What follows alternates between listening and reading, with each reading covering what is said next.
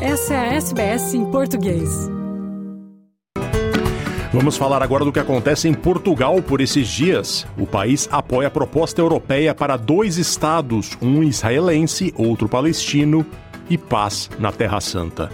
Quem conta é o correspondente da SBS em português em Lisboa, Francisco Sena Santos.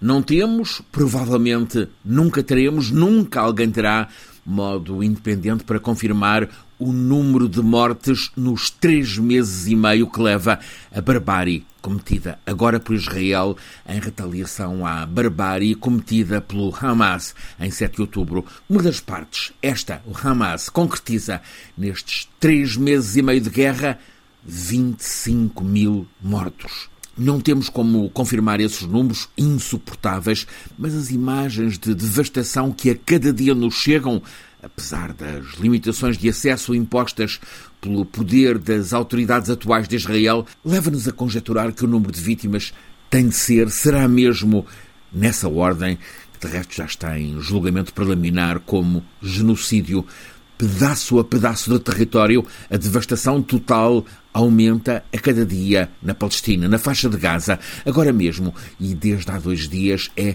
Khan Yunis, a segunda maior das cidades da faixa de Gaza. A destruição total está a chegar ao limite, aos confins que eram sobrepovoados, onde as cidades chegam ao mar. Todos os dias, mais mulheres, mais crianças, mais velhos, mais homens, mais gente a quem é cortada a vida. O futuro há de lembrar esta barbárie que consentimos no nosso tempo. Já se nota que o protesto contra esta violência também já se levanta em cidades dentro de Israel. Está crescente a pressão sobre Netanyahu por parte designadamente de familiares dos ainda mais de 100 reféns em mãos de gente do Hamas. A opção do primeiro-ministro de Israel de destruição geral não funciona, não permite a solução do conflito. Pelo contrário, agrava ódios e dificulta que os reféns algum dia possam voltar a casa.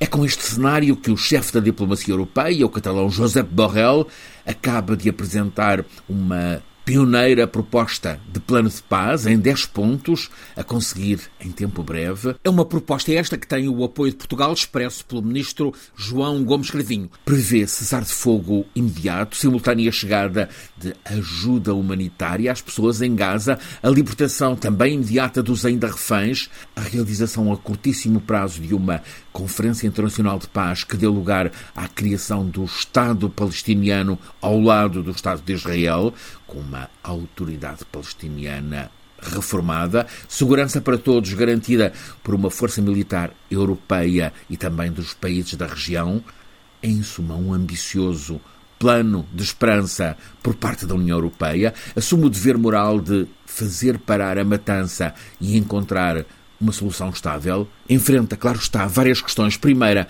a do empenho dos proponentes, saber se é possível a coesão entre os 27 divididos parceiros da União Europeia. Também saber como respondem os Estados Unidos da América a esta iniciativa europeia. Finalmente, saber como reage Israel. Netanyahu rejeita qualquer forma de soberania palestiniana, mas dentro de Israel já começa a ser reconhecido que Netanyahu é mais um problema do que uma solução. Promover um plano estável de paz é um dever moral. Desta vez, a União Europeia aparece na frente.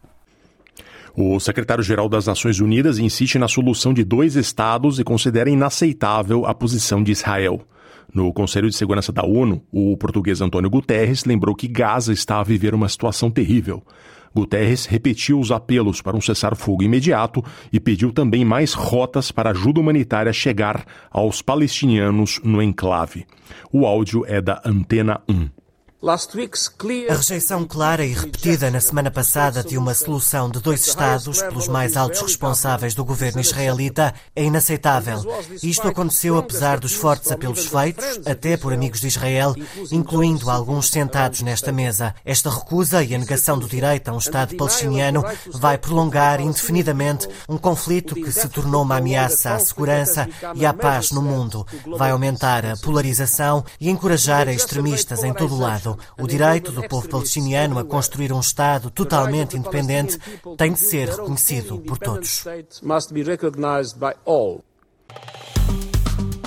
Curta, compartilhe, comente. Siga a SBS em português no Facebook.